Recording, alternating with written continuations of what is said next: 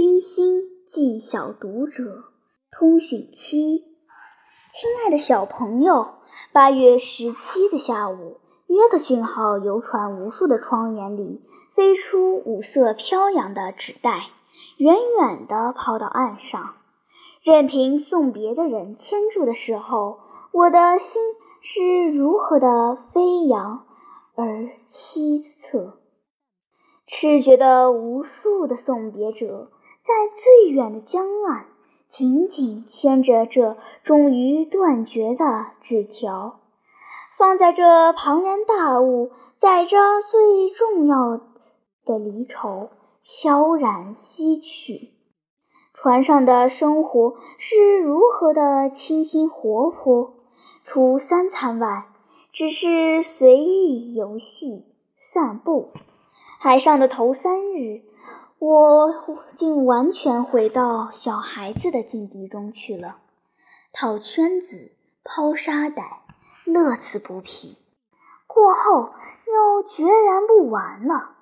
后来自己回想也很奇怪，无他，还唤起了我童年的回忆。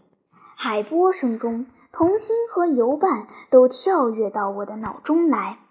我十分的恨这次舟中没有几个小孩子，使我的童心来复的三天中有无猜唱好的游戏。我自少住在海滨，却没有看见过海平如镜。这次出了吴淞口，一天的航程，一望无际，尽是粼粼的微波。凉风习习，舟如在冰上行。到了高丽界，海水竟似湖光，蓝极绿极，凝成一片。斜阳的金光，长蛇般自天边接到烂旁人的立处，上自穹苍，下至船前的水，自浅红。至于深翠，换成几十色，一层层、一片片的漾了下来。小朋友，恨我不能成画，文字竟是这世界上最无用的东西，写不出这空灵的妙景。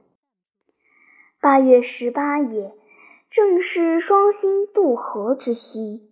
晚餐后，独依栏旁。凉风吹衣，银河一片星光照到深黑的海上，远远听得楼兰下人声笑语。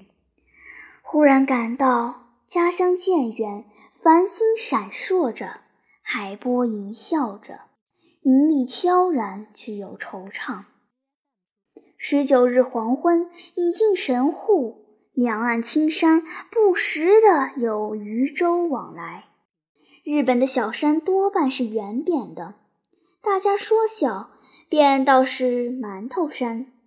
这馒头山沿途点缀，直到夜里望远灯光灿烂，已抵神户，船徐徐停住，便有许多人上岸去。我因太晚，只自己又到最高层上。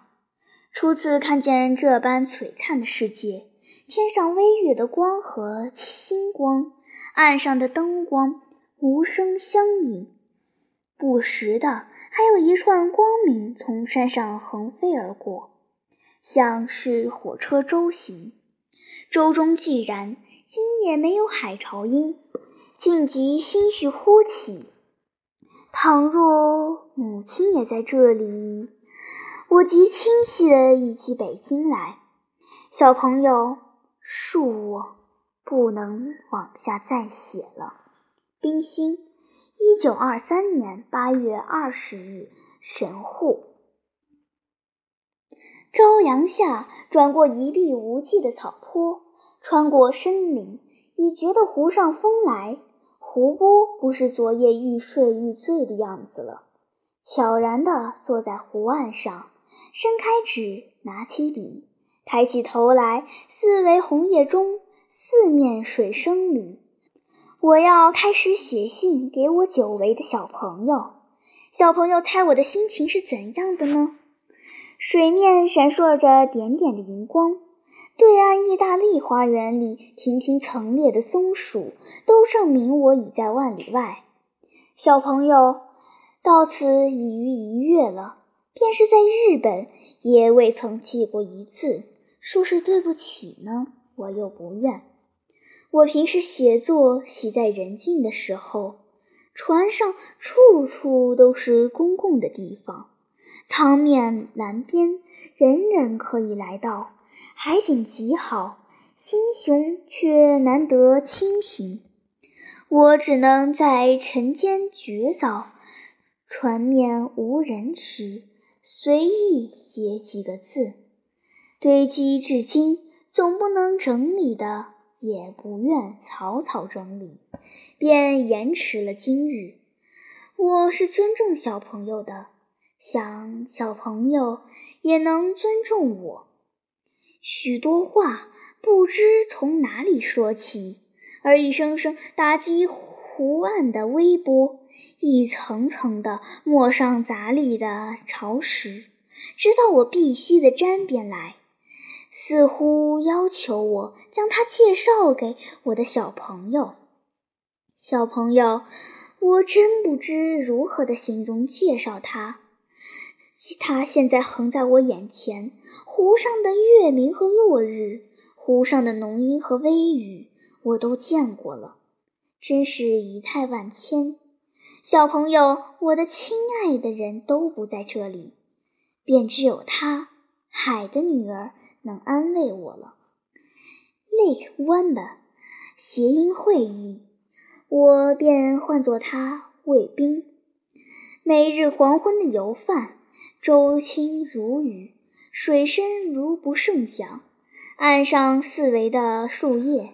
绿的、红的、黄的、白的，一丛一丛地倒映到水中来，覆盖了半湖秋水。夕阳下极其艳野，极其柔美。将落的金光到了树梢，散在湖面上。我在湖上光雾中低低地嘱咐他：“待我和爱和慰安。”一同和他到远东去。小朋友，海上半月，湖上也过半月了。若问我爱哪一个更甚，这却难说。海好像是我的母亲，湖是我的朋友。我和海亲近在童年，和湖亲近是现在。海是深阔无际，不着一次。他的爱是神秘而伟大的，我对他的爱是归心敌手的。湖是红叶绿枝，有许多衬托。他的爱是温和妩媚的，我对他的爱是清淡相照的。这也许太抽象，然而我没有别的话来形容了。小朋友，两月之别，你们自己写了多少？母亲怀中的乐趣，可以说来让我听听吗？这便是沿途书信的小序，此后可仍将那好听的信按序记上。日月河的地方，都因其旧。肉游的我，如何自太平洋东岸的上海，绕到大西洋东岸的坡土顿来？这些信中说得很清楚，在那里看吧。不知这几百个字，何时方达到你们那里？世界真是太大了。冰心，一九二三年十月四十八日，卫滨湖畔，威尔斯里。